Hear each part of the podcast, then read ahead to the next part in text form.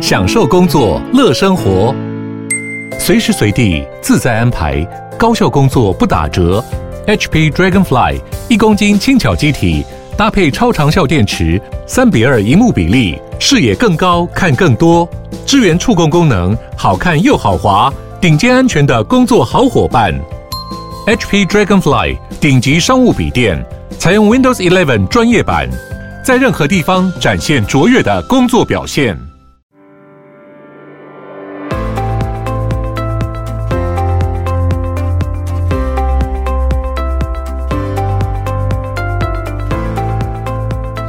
安，大家早安。哈喽早安，大家早安，欢迎大家加入今天全球串联早安新闻的专题。今天我们来到了一个地方，可以这样切吗？可以可以。对，因为我们直接切。我们要讲的就是地方创生这四个我们在节目上提过的字。然后好像从某一年开始，三四年前。变得好红哦！对，它是一个我觉得很有生机、很有活力的一个主题，嗯、可是大家其实还没有很了解它的内涵。实际上面，那到底是指什么？所以我们今天请了专家，我们直接找专家，我们直接邀请地方创生的基金会董事长来跟大家 聊天。欢迎美玲姐，欢迎美玲姐，谢谢两位主持人，很开心来到你们的节目。美玲姐，我们呃各自，我跟浩尔都因为之前工作的关系认识美玲姐，然后所有的人也去问新创圈啊，或者是现在在再生的团队，都会说哇，美玲姐很像大姐姐一样，很听、很理解、很懂得年轻人在想什么。真的，因为嗯交流多了嘛，知道大家的痛点在什么地方。美玲姐很厉害，因为美玲姐是一个法律人，那她在政府资历非常多年，那等于是说到了。国发会的时候接触非常多的新创，可是心胸一直很开放。我觉得美玲姐一直在聆听大家的想法，也了解在地的声音。后来更实际，除了听以外，她直接走访，是因为做地方创生就必须要深入在地，对不对？要去了解每个地方的情况，它缺什么，或者是哪些优势可以再发扬光大。嗯，因为我是传统的文官嘛，哈，那因为学法律，所以我在法务部待了二十二年。哇。那后来又到行政院法规会，也是做法规的工作，所以大家对法律人大概就比较刻板嘛，因为都是在那个条文里面转来转去嘛，哈，要么就替人家背书，要不然就告诉人家这个不能做，那个不能做，因为法律没有规定，哈，所以都不是很讨喜的一个工作了哈。嗯、可是我在那个过程里面，我自己真的觉得说，其实法律的条文它是一个人写出来的，好，它并不是一个嗯从天上掉下来的东西。所以我一直有感觉，就是说，国家在这个呃公共治理上面，其实是要先有政策，才有法律。所以政策的走向是怎么样，法律是配合的这样。那所以我在参与很多的立法的过程，或者是解释法律的过程里面，我就常常觉得，我们法律人过去比较缺乏的就是不了解政策的真正的含义在哪里。嗯，当你去了解了以后呢，啊，你可能就会有不同的思维。所以我一直都提醒自己说，不能够在象牙塔里面。不能够在法律条文的框架里面把自己啊、呃、框住了，必须要跳脱这样子。嗯，呃，所以也有人说我是非典型的法律人嘛，哈，就是我看起来我不会拘泥于条文这样子。嗯。那后来就因缘际会，就转做一般的行政的工作，就是当了副秘书长、啦秘书长，再到国发会的时候，那又是我人生的历程里面另外一扇窗。尤其到了国发会，你想，它是过去大家比较理解的经建会嘛，那就是在做国家的整体政策的规划。嗯，那虽然在总统开始民选以后，我们的政策就不一定都是国发会。要去全盘去把它草拟出来，而是每一个总统都有他的政见，最后他是在执行他的政见。但是我们还是有一些搭配的这些政策要去做处理。那我就因缘际会吧，那个时候我想台湾就是正开始面临，大家知道两千年以后网络泡沫化以后，可是因为网络运用所兴起的新经济。也就是我们的新创就慢慢的开始长出来了，对不对？嗯，新经济。对，可是呢，因为可能台湾在这一块，嗯，动作比别人慢嘛，我们比较重硬体还是怎么样，我也搞不清楚。造呀，代工制造。对对对，结果呢，我一到的时候就发现，哇，很多人来陈情啊，就公开的场合、私下的场合都一直在讲说，哎，政府不太。善待新创，就是没有一个很好的一个环境，这样，所以我那时候就知道说，哦，这个是可能我必须要去面对的问题。嗯，那毕竟我自己过去的背景不是这么的了解，所以呢，我必须要聆听，我必须要去听大家的意见，去了解，才知道说，诶，我们政策应该怎么样去做配合。所以这也就是为了后来，呃，过去政府用补助的，然后到我的时候就改成用投资，就是天使投资基金，嗯，好，用国发。基金去投资新创的开始，那另外一个就今天我们的主题地方创生这件事情，就是我二零一七年到国发会，第二年就发现我们的新生儿跌破二十万，嗯，那是一个警示哈。你想一年如果生二十万个小孩。我们二十二个县市，一个县市分不到一万个小孩耶，一年生不到一万。对，然后呃，人口在减少，然后高龄化、老化又这么的严重，嗯，那台湾的整体发展又这么的不均衡，所以这个时候地方创生的策略就出来了。也诚如浩尔刚刚讲的，既然我要做地方的事务，我不能够关在台北的办公室冷气房里面去想那个政策，嗯。我必须要走出去，去第一线去知道说，哎，人家现在在地方发展碰到什么困境，他们需要的资源是什么？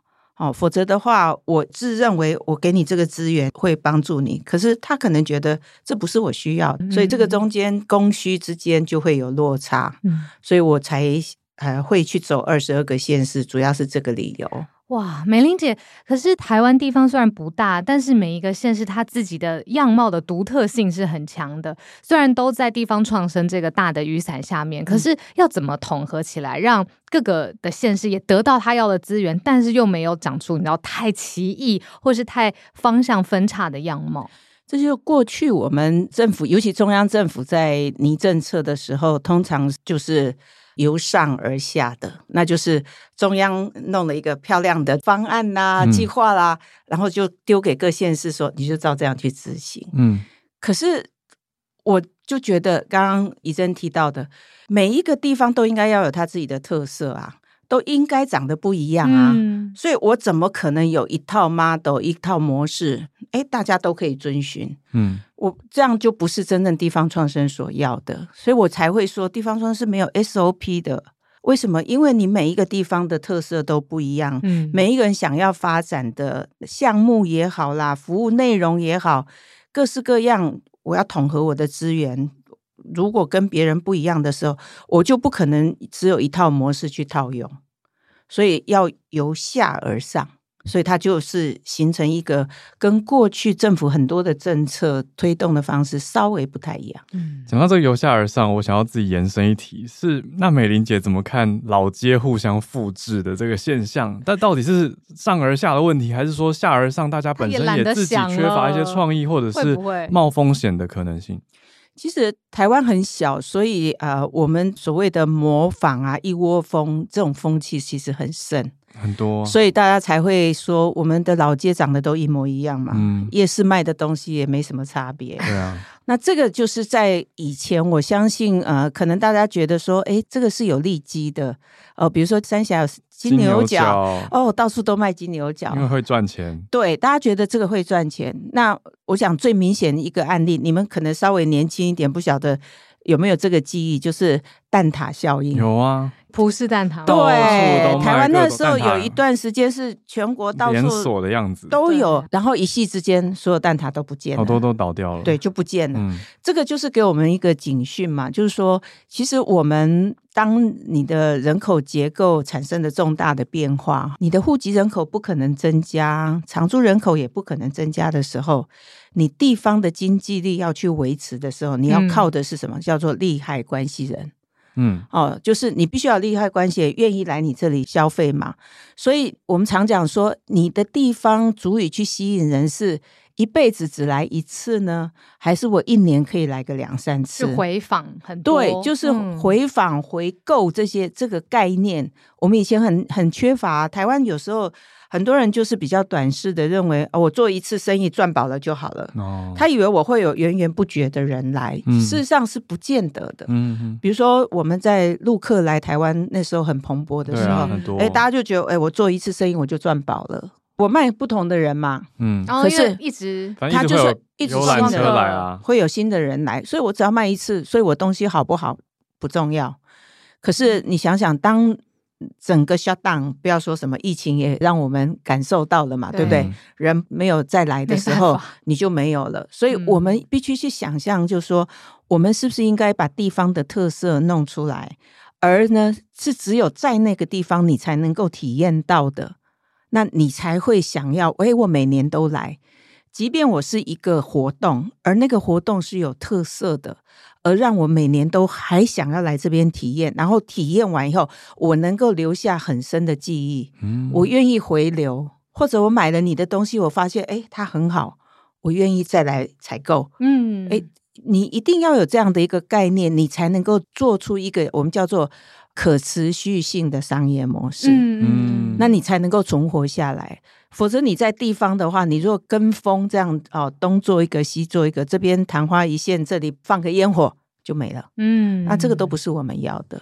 哇，美玲姐要聊到现在，听到一些关键字，像是复制啊、老街的复制，或者是一些人口的结构，我们可不可以再回来聊一下？现在地方创生有一个精准的定义吗？是不是还是得回头看它能够扭转出来的经济价值去定义说，但有没有再生出来？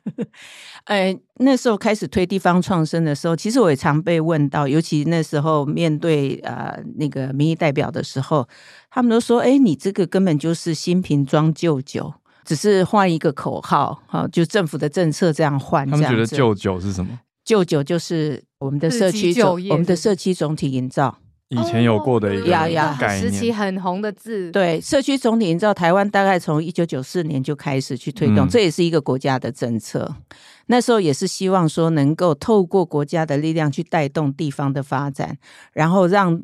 地方多元化的声音能够出来，嗯，尤其是台湾民主化的过程，认为说这是一个很好的学习，也是可以促进地方能够发展的，嗯。可是那时候的策略就是没有去注重地方的产业，嗯，没有把产业带动起来，就没有办法留住什么，留住人在那个地方，嗯，也没办法去创造就业的人口。所以到最后，我们会看到社区营造大部分比较偏向以文化为基底的环境的改造啊，哈，或者那时候营运这个，所以全国到处都有社区发展协会，嗯，就是透过这种协会的方式，让大家去讨论地方的事情，把多元的声音能够啊有一个露出的机会，这样子。可是他就是很可惜，就是用计划来做这些事情，所以计划结束之后，通常计划主持人就离开了。嗯，然后呢，以前有很多的学校老师带着学生到地方就去做这些计划。嗯，所以啊，老师走了，学生也毕业了，地方就没有把人留住。嗯，那你没有办法把人留住，然后又没有新的工作机会，人也不可能回流。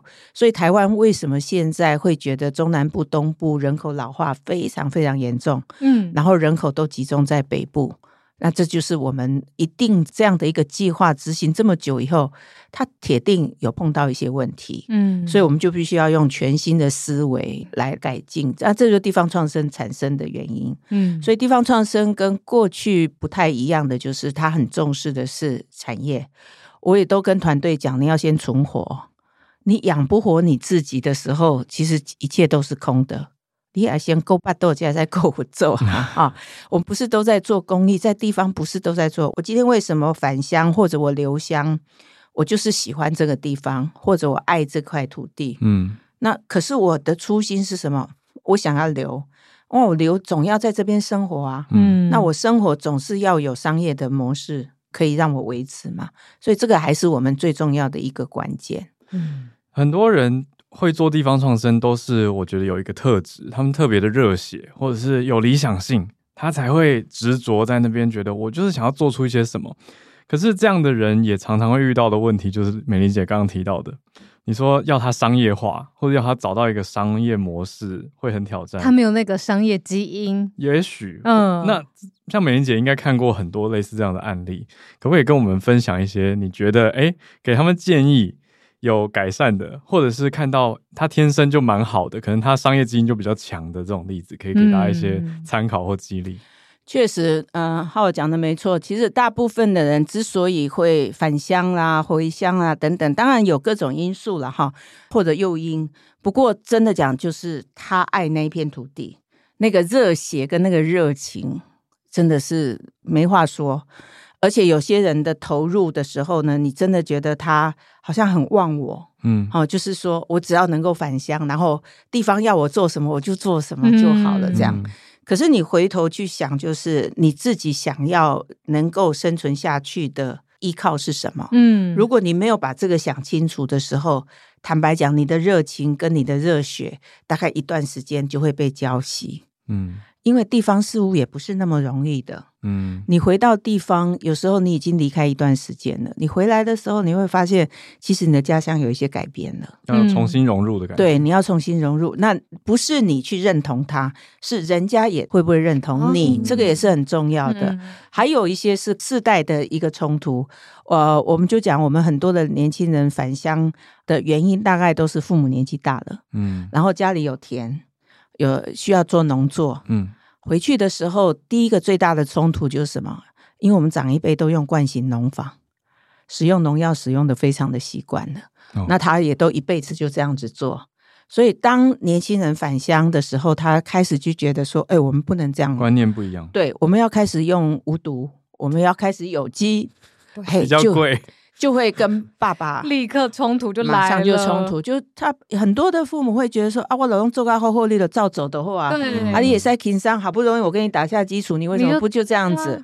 可是年轻人嘛，总是还是有一些理想性，嗯，而且真的啊，现在因为气候变迁，我相信我们受的教育也都改变了我们的呃整个的认知，所以这些年轻人返乡以后，哎，其实第一个就有可能跟父母产生冲突，嗯。那这个冲突要如何去化解？有时候也需要一点点的时间。那有的呢，到最后真的就热情就被浇熄了，他就又回到都会去去上班了。有、哦、这种情形不是没有的。嗯，那呃很多的例子我看到的都是，好，我父母有有意见哈，我先把它放一边，但是我还是做，我就先小部分的去做。然后等我做出了成果以后呢，哎，爸爸的朋友啊，或者是有外面的人哈、哦，嗯、看到了以后，然后回来就说：“哎，你家袂卖呢？哦，今嘛的做黑哈，哎哎，有机哎哈啊，那个黄豆自己种的哦，然后磨的那个豆浆，哎，很健康，这个给小孩吃，不是机改的，很好。”哎，爸爸才知道说，哦，原来我儿子做的是对的事情。要一些外人的声音，嗯、对，好像二代接班也是这样子的。对，就就这种案例其实是也有蛮多的。对，那另外还有就是说，有些人回去以后，那个毕竟你不是当地的人，嗯，那你到那个地方，你很喜欢那个地方，尤其现在的年轻人想法跟过去可能。生活的期待也不完全一样，他可能觉得我生活跟工作要平衡，我不是每天都要加班，那不是我要的一个生活，嗯，所以他会去挑一些比较，嗯，就说比较偏乡一点，好，或者是说比较没有那么热闹的地方来作为他的据点，这样宜居嘛，哈。但是呢，他到那个地方，他可能对地方的整个状况不是那么的了解。嗯，一开始的时候，人家觉得，哎，有年轻人进来很好，热情啊，哎，就说好啊，那你要，那我这个房子就租给你，嗯，好，很便宜的就租给你，你想做什么就做什么，就很热络的去欢迎。听起来还不错啊。是啊，可是当你做出成绩来的时候，哎哎、嗯，人家就说啊，为什么要给你做？我房子要收回来，我自己做。要不然我就要加租金，我就把租金弄得很高。说好的支持在地青年呢？对啊，这种例子也是有。嗯，好，因为我觉得人性嘛，嗯，哦，这个这个的时候，对我我觉得这个是难免。所以有时候就说啊、呃，你想要做什么的时候，你自己也要有一些危机的意识。嗯，好，比如说像我们很多的伙伴都很天真呐，啊，那个租约好就一年一千吧。你想一年一千这种，你投资下去装潢什么，对不对？房东隔年怎么可能？对，你就想说他跟我很好，他很热情的愿意我这样，绝对没事的。可是你好了，一年过去了，第二年看你越做越好，他就可能就说哎，那涨个几千也开心。对，所以所以你就会碰到困难。嗯，然后碰到困难，如果是一个可解决的、可以沟通的，或许你还有机会。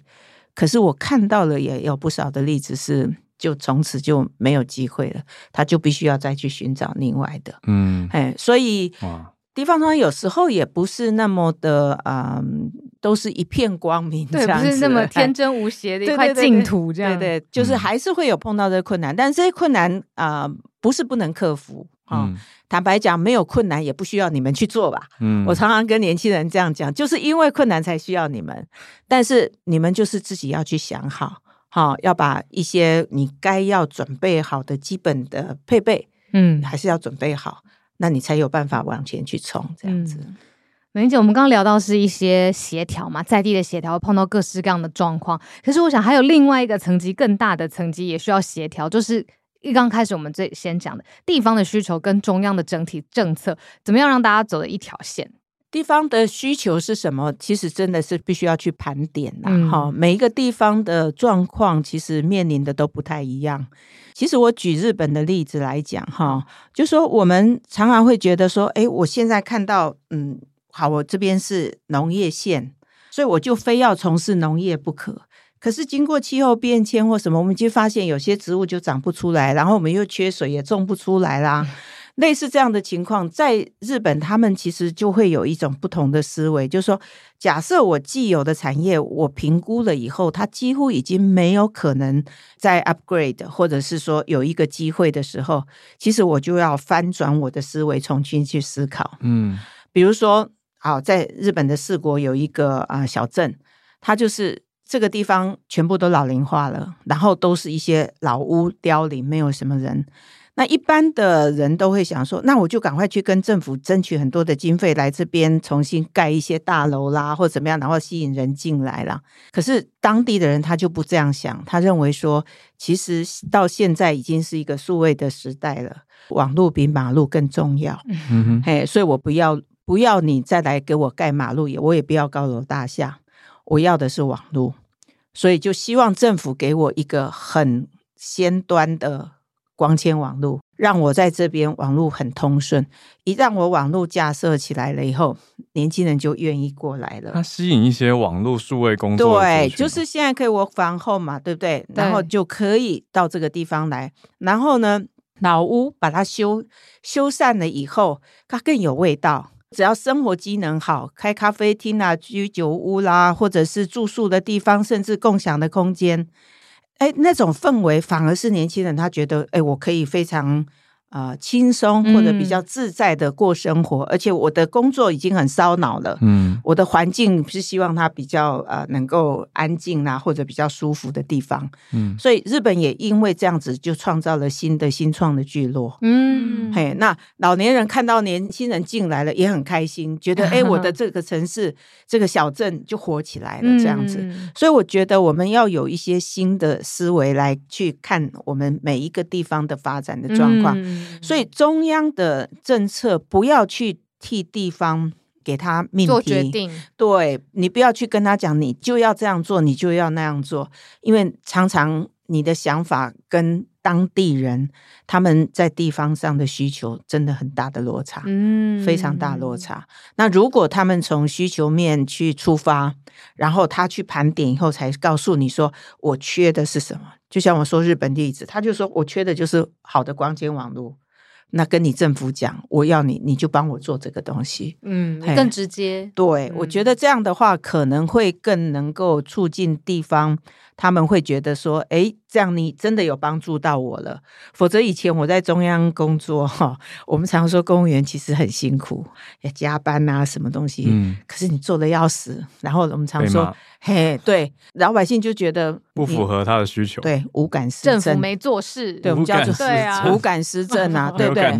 对，这个就很可惜嘛，对不对？两边没有对上点，对，嗯，所以如果其实我们新创也是一样，我们新创不是也都在解决人家的痛点吗？嗯。对不对？对，那政府也要解决新创团体的痛点。没错，没错。所以我们要的就是从 demand side 开始来驱动嘛，哈，我觉得这个都是可能政府在这个公共治理上面也要重新去思考的。嗯嗯，美玲姐的分享让我想到凯电，他有讲过一句很有趣的话，他说：“台北讨生活，台南过生活。”类似这种感觉。啊，很多外国人现在也这样子想，哎，就是他们可能在假设世界一级城市已经过过专业生活了，那他们想要在台南有一个比较平衡的生活方式，真的就很多人就。搬来台南住了，没错。刚刚讲过生活，我记得那个呃，苏博洲还跟我提过说，哎，我们在台南工作哈，软体嘛哈，嗯，那我们办公室我们可以很自在，我们可以穿夹脚拖、穿短裤，他们好多穿短裤，对。哎，我为什么要在这个又要挤这个八十层的电梯车？哎，然后又要每天要八十层，这太针对了，然后 然后每天还要穿的这样子，哎，那么那么的拘谨，我可以非常自在。真的就是过生活，浩尔讲的没错。嗯，哎，既然是过生活，可是我们为什么听到很多地方创生的概念，总是跟旅游、跟观光，就是好像一点就好像赶快结束的那种概念绑在一起，而不是真的落地生根的生活感？我们在推动地方创生的时候，一开始也很多人认为说啊，其实你就是做观光，因为所谓关系人口嘛，嗯，就关系人口来到地方就是要来观光的，嗯、要来玩的这样子，嗯嗯嗯、大家都是这样的一个思维。可是因为台湾传统的观光政策，大家也知道啊，我们几番的大的政策，不知道各位还记不记得那时候什么观光客倍增计划啦，什么很多政府要推动的。可是其实以台湾这么小的地方。啊，外国人会来到台湾，你想他来台湾真的是来看我们的大山大水吗？他是来看我们有什么样的万年古迹吗？其实我们跟欧美国家，其实我们都没有人家这样的一个条件嘛。嗯，我们有泰鲁阁，有什么长春池，这个是已经相当的不错了。有有阿里山，可是呢，难道他们会常来吗？要去思考这个问题，所以。人家为什么会想要来台湾？我认为是台湾这一群人在这一块土地上面所展现的生命力吸引人，所以很多外国人是喜欢来台湾体验的。嗯，今年我听说大甲妈祖绕境的时候，大概有三四千个外国人来，哦，这么多，对，都是自己来的。然后问他们说：“你们为什么想来？为什么会知道这里的？”对，他们说：“因为我们在。”疫情期间，我们在网络上看到台湾有这样的一个活动，觉得很好奇。九天，然后大家在外面走，然后都有人喂东西给你们吃，哎，到底是怎么回事？蛮不错。嗨，他们就很想要来做体验。嗯，所以其实我觉得台湾需要发展的是一种体验经济，而不是原来的观光。一开始推动地方创生，我到了地方跟一些乡镇长跟他们对谈或者是交流的时候，他们也确实有这样子的误解，他们就认为说，我只要每一季办一个活动。一个大型的活动，比如春季哦，什么什么季哈、哦，然后夏季又是什么什么季，就日本那个祭典那个季这样的。嗯、他认为我只要办了活动，然后人潮就会进来，然后就会消费，我的证明我的乡民就有赚到钱，哎，这样就可以了，这样就叫地方创生了。哦，可是我们去想想，你用这种活动去带动的人潮，其实对当地居民的生活是产生。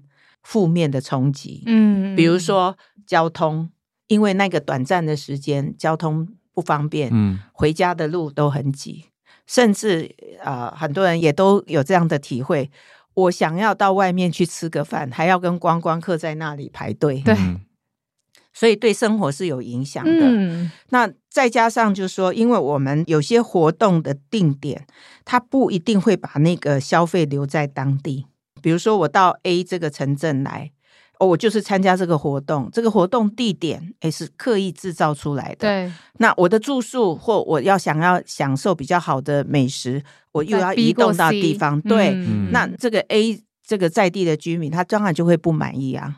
他觉得你没有带给我好处，反而是垃圾留给我，哎，交通混乱留给我，所以。观光本身并不见得能够真正的促进地方的整体发展。嗯，那它可不可以呢？你如果把它转换成为一个生活的体验，怎么说呢？就是我把它变成一个所谓的跟在地的文化、历史、教育做结合的东西。所以现在我们的地方创生很多都在做食农的教育，嗯，食鱼的教育、环境教育。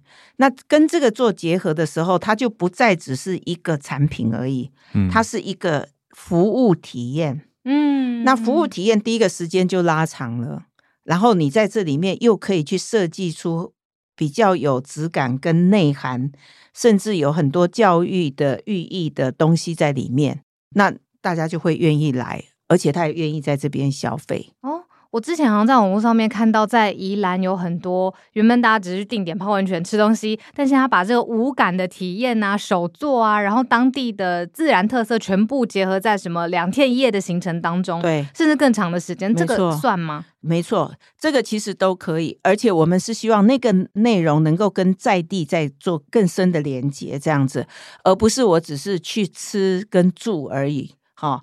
那尤其是把每个地方的土地还有文化历史的特色可以展现出来，这样子。我我举一个例子，在我们彰化的北斗哈，我们有一个呃，原来在科技业回乡种黄豆的这个呃陈光进，他的案例就很特殊。他说他原来就是种黄豆，种了黄豆就请大家到他的黄豆园来体验。可是体验完了以后，坦白讲，黄豆也不能直接拿来吃嘛，嗯，所以你一定要有产品，所以他有做豆浆啊、豆腐啦、啊、这些。好，就算你把它变成一个食农教育体验的游程，也不过两小时，大概也就结束了。嗯，那这些游客来就会问他说：“哎，那两小时以后，你们这附近还有什么好玩的？”他可以接着下一个地方。对，哈，他们说：“啊，那你 Google 看看。”后来他自己去 Google 了以后，他说。哦，真的没地方可以丢，所以他后来就觉得说不行，他必须要以他这个做核心去跟大家去做串联，嗯，所以他就跟北斗镇上面的老家具行合作。家具行，家具行做什么？因为他做豆腐嘛，嗯、对，豆腐需要模具，嗯，有没有要把豆腐固定在那个地方？嗯、他就让那个游客先来这边，先手工 DIY 做了一个模具。嗯，做豆腐的模具，然后带着这个模具到他的这个农场来体验完了以后，然后就做一块豆腐。嗯，然后做完豆腐以后，哎，都要吃嘛。嗯，啊，豆腐直接这样吃也不好吃啊，总要有一些加工，再跟餐厅做合作。嗯，让这些小朋友带着豆腐去那边做手工的披萨豆腐。嗯，好，这样子的话，小朋友就会觉得，或者父母就会觉得，哎，我就是一天的游程。嗯。大家也很尽兴，然后也从产地出发。我开始知道黄豆哦，台湾的黄豆大部分都进口来的，都是机改的。那现在不是哦，我们有原生种的黄豆，那会对我们健康有什么样好处？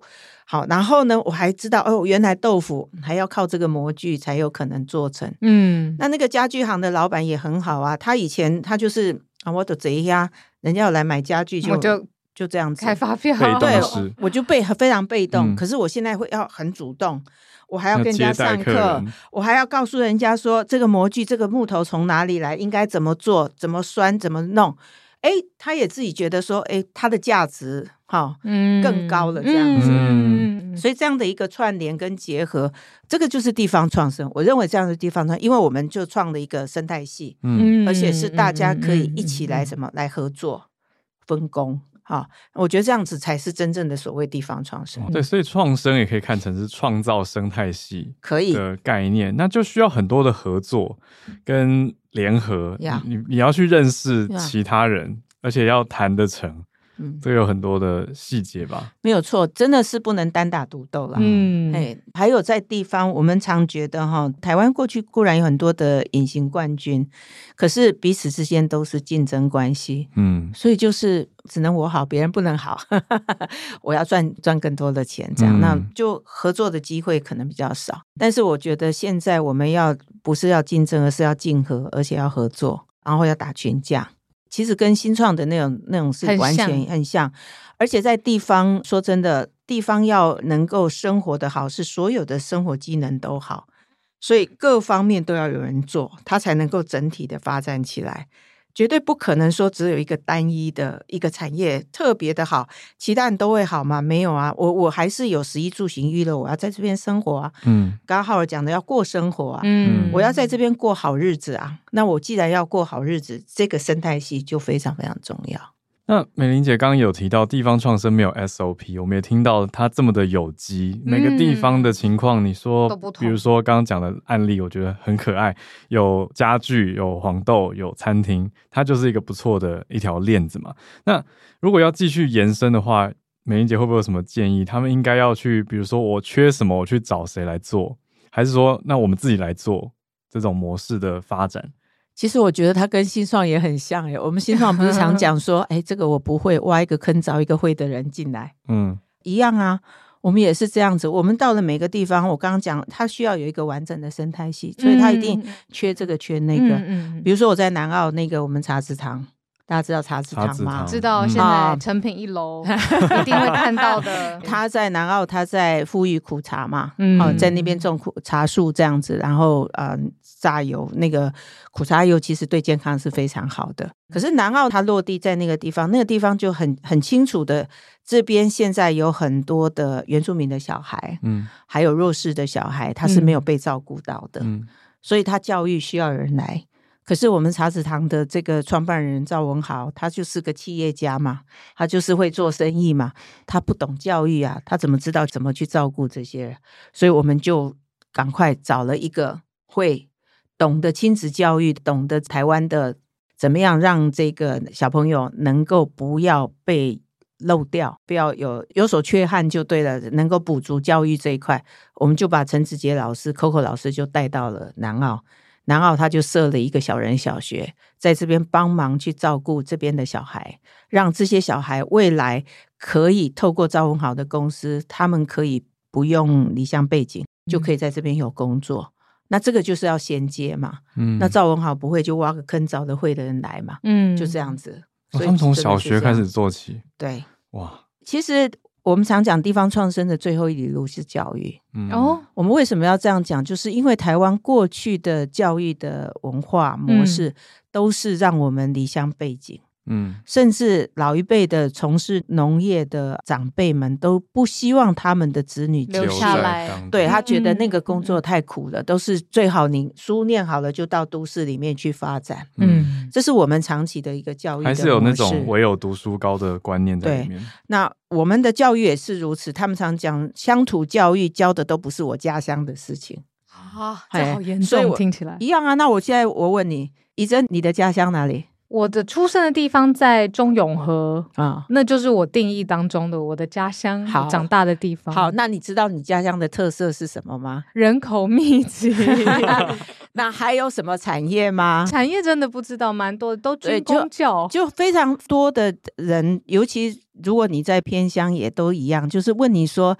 哎，你的家乡夏季有产什么样的产品？然后你的家乡有几条河啊？哎、嗯、啊，长什么样？其实我们这方面的知识都不够，真的不够。嗯、对，就是说我们从来都没有认识自己的家乡这样子。我们以前乡土课，我记得好像在做竹筷子搭一个台瞭望台，就好像是变成一个手作劳作。但是竹子绝对不是你中永和的产物，真的不是啊！当然、啊，为什么那是我的乡土课呢？所以类似这样的状况呢，所以像现在我们的地方创生，就这些团队都知道教育非常非常重要。嗯，比如说我们在台东关山有一个叫慈爱育。痴是那个呃痴情的痴，嗯，哎，那她返乡，一个女孩子返乡之后，帮爸爸把这一个爱玉田给照顾起来，嗯，然后她开始去发展爱玉，不应该只是在这个路边摊的那种爱玉冰十五块一杯的，嗯，它可以变成一个很好的甜点，嗯，所以她就去设计了，因为爱玉是要洗出来，大家知道，其实它就是那个胶质。嗯对，然后它是可以去加很多东西，你加了咖啡啦，加了牛奶啦，它的造型可以有不同的样子，这样，嗯、所以他就去设计了很漂亮的甜点，然后让大家到关山的时候可以吃到这样的甜点，嗯，那它的价值也就提高了。你这十五块，它现在可以卖到一百多块一份，这样，对，所以他做了这样子，他也可以维持了，但是他总觉得，既然爱玉在关山有这样的好的种植环境。就应该让关山的小朋友、幼稚园的小朋友、小学的小朋友就开始认识什么是爱玉。这里面很多很多的故事，哎，像它有特别的蜜蜂，爱玉只有一种蜜蜂会来采蜜，哦、我们都不知道嘛。对，然后怎么爱玉要怎么洗？对，好，怎么去辨别爱爱玉？对对对，而且爱玉还有公的母的。哦，对，像这种东西，就是如果你能够透过教育，然后让当地的小朋友开始认识，诶，他就知道说，哦，原来我故乡有这样的一个特产，这个特产还可以做怎么样的应用，应用以后他还可以赚钱，嗯、那这不就很好吗？所以我觉得我们需要的是这一种，就是让真正的跟土地去做一个结合，这样所形塑出来的地方的氛围或带动地方的发展。这个才是地方创生的整体需要的一个愿景。嗯，美玲姐，那我们听到很多呃，它主要的核心的概念，还有实际的例子。那如果听众听到这边，然后回想起自己的家乡，真的是就是人口外移很严重，或者只剩下比较老龄化的人口，然后想要开始推动，但是却不知道从何开始，然后甚至不知道有什么是着力点最适合自己在地的这一块，这个起步难，美玲姐可以给他们什么建议吗？先返乡蹲点一段时间，先蹲哦，嗯、那做当地的工作。没有没有没有，那个蹲点不是叫你说你要一直在那个地方。我其实我很蛮推崇所谓二地居的概念。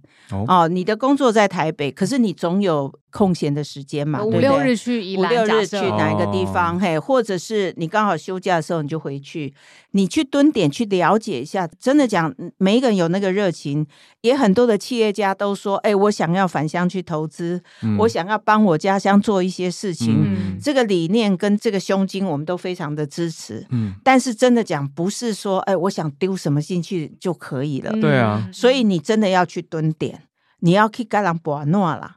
你要跟在地稍微去了解一下现在的状况是什么，然后以你的资源可以去投入什么，帮助地方把它发展起来。其实各式各样的形态都有耶。我们在古坑有所谓的桌球村呢。他透过桌球，因为桌球的国手退休了以后，他就回到那边开始做培育当地的小朋友打桌球，嗯、把它变成一个很好的一个呃训练的场地，然后办比赛，吸引全国的人来到这个地方，它也变成一个新的产业。嗯，嘿，小朋友不打桌球的时候，又可以让这个高龄的老年人他们可以运动，这个。我觉得那个循环就非常非常的好，嗯，嘿，所以每一个乡镇，我常说叫做成一模不一样，一模不一样。我们有地方创生的理念，跟那个精神，嗯嗯、可是我们做出来的、呈现出来的是不一样的东西。嗯，嗯唯有每个城镇都是一模不一样的时候，真的讲，你才会吸引人，然后、嗯、慢慢会有人愿意进来。那很多人想要返乡，其实你就是可以去看看现在大家在做什么，嗯，然后我可以去跟大家做怎么样的一个合作的，不一定每一个人都要进去做一件所谓新的东西。而是如果人家做了已经有一定的基础，但是他还有需求需要你帮忙的时候，也是或许你这个助力进去，嗯、你们就可以一起发展的很好，嗯、这也是一种可能性。就去蹲点观察以后，对看说不定加入也是一个想法，或者合作帮他找资源结合。请多走出这个舒适的都会圈，就是要走入在地就对了。对，好妈，我回来了，这个周末。很久没回去了，真的是。嗯，我们刚刚听下来就是那种永续跟串联的思维嘛，嗯、就是所谓一模，就是这个模，对，要有抱着这样的思维，才不会太你说单次性的去创业，嗯、或者是去做一个，哎，看起来好像有钱赚，然后补助一结束，然后就就是结束，对啊，人去楼空这样，嗯、或者跟风跟着倒掉，这种都不是大家所乐见的。嗯、那最后我们也许可以回到共好这个概念吗？就是美玲姐可以多跟大家分享一下这种共好的思维要怎么去培养，因为大家可能在都市或者是很多地方已经习惯那种竞争的思维跟模式，那突然你要他哎蹲点以后好像改变整个自己的思想，我觉得那是一个不太容易的事情。有没有一些本来带着刺的刺猬，它慢慢被软化的一些案例，或者是一些想法可以给大家参考？确实要共好不是那么的容易，因为必须要大家都有这个共识。哎，对啊，因为这个共识的过程需要一点时间。地方创生其实也不能急，我们不可能说三年五年台湾就会真那个能够均衡发展，人口就能回流。其实有时候我们必须知道它的困难性，很多客观条件不是那么的容易。嗯，但是如果我们开始有了这样的意识，知道说我们唯有共好，嗯，我们这个地方才会有发展的可能性的时候，那这个时候大家就开始彼此会有一些妥协，嗯，或者有一些呃让步，哈，那。合作以后再去谈分工，我觉得它就比较有可能。那现在我们地方创生在全国三百六十八个乡镇市区，哈啊，我觉得有一个典范的案例已经达到，不敢讲说达到，就是说他们是已经做到共好这样的一个 model 的那个区。我跟大家做一个介绍，就在我们的金山。嗯，哦，我说各位去金山，你们会去干嘛？老街吃鸭肉，对哈，我通通常得到答案都是这一个哈。嗯、可是金山不止这样子，金山还有什么？金山有全台湾最多温泉种类的一个温泉区，嗯，它总共有五种的水质不同的地方。嗯、可是雪隧通车以后，台北人、基隆人，我们大概都往礁溪去了。所以金山就有一点没落了，可能被绕过去了。对，就可能被被错过了。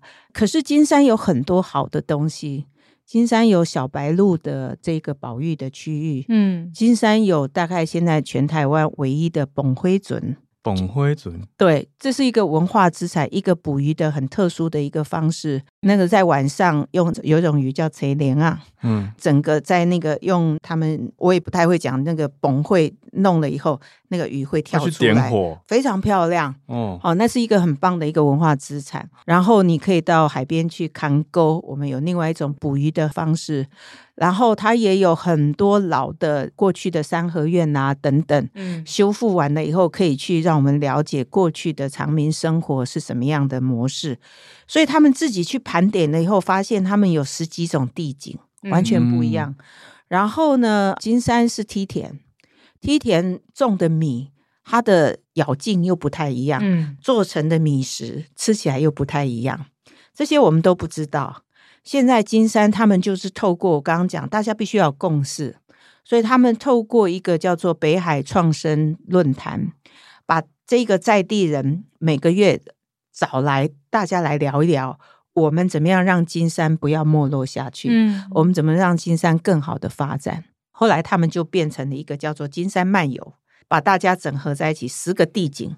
十个游程哦，做一个统一的一个安排，装对，客制、嗯、化的，然后让进来的游客，你可以各种不同的体验，各种的 DIY，你可以让你很尽兴的对金山有更一步的了解，嗯，然后你离开的时候呢，他们把大家家里生产的好的产品，把它集合一个叫做金山好物，就一个袋子我就带走了，嗯，我就不用一家一家去买。你知道吗？也买到很多，对，然后我也不用，我也不用排队，我可以时间又可以充分的运用。他们就打造一个这样共好的模式。我说他们是先谈合作，就说我们一定要做成这样的整合的，嗯，配套的东西，嗯、这个对大家都会有好处。然后我们再来看我们如何的分润，嗯，那这样的话大家都赚到钱了，嗯，好，然后大家的生活也都有改善了。我觉得这个就是一个很共好。可是这个不是说一触可及，也是他们经过了一段时间。嗯、如果没记错，他们开过六十几场的论坛，就大家来讨论这件事情，就是我们怎么样能够共好。嗯，好，那包含这个呃温泉观光的旅宿的业者，现在也会帮忙说，哎，你在这边泡完温泉，接下来我可以跟你安排你去哪里。以前不是泡完我收钱就走了，拜拜，不会，他会告诉你，然后告诉你接下来接下来可以做什么，嗯、然后我们可以帮你安排什么，这个就是一个更好的机制。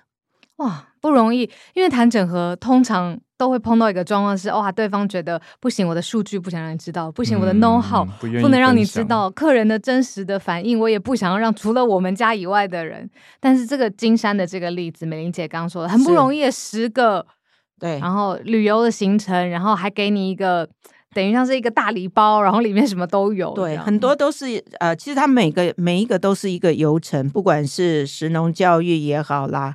我刚刚讲的环境教育，各式各样的，或者是呃历史文物，也有很多的古道让你去做体验等等，这样子做一个整合，这个就是共好。所以第一个是目标是要共好，然后你要合作，然后分工。另外就是人的共识非常非常重要。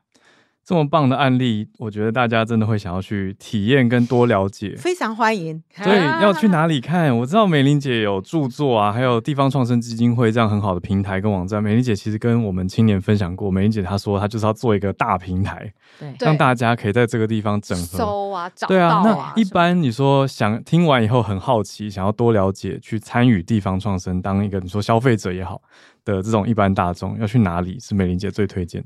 呃，我们台湾地方创生基金会的网页上面有一个创生伙伴的平台。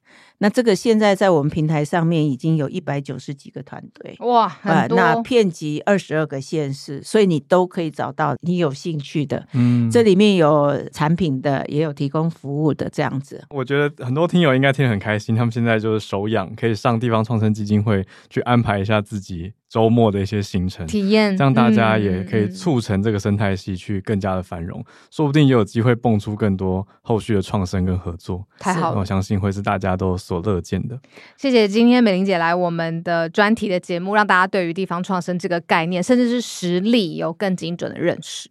谢谢美玲姐，不客气。也希望大家有兴趣就呃随时造访我们的网站，然后知道我们在做什么。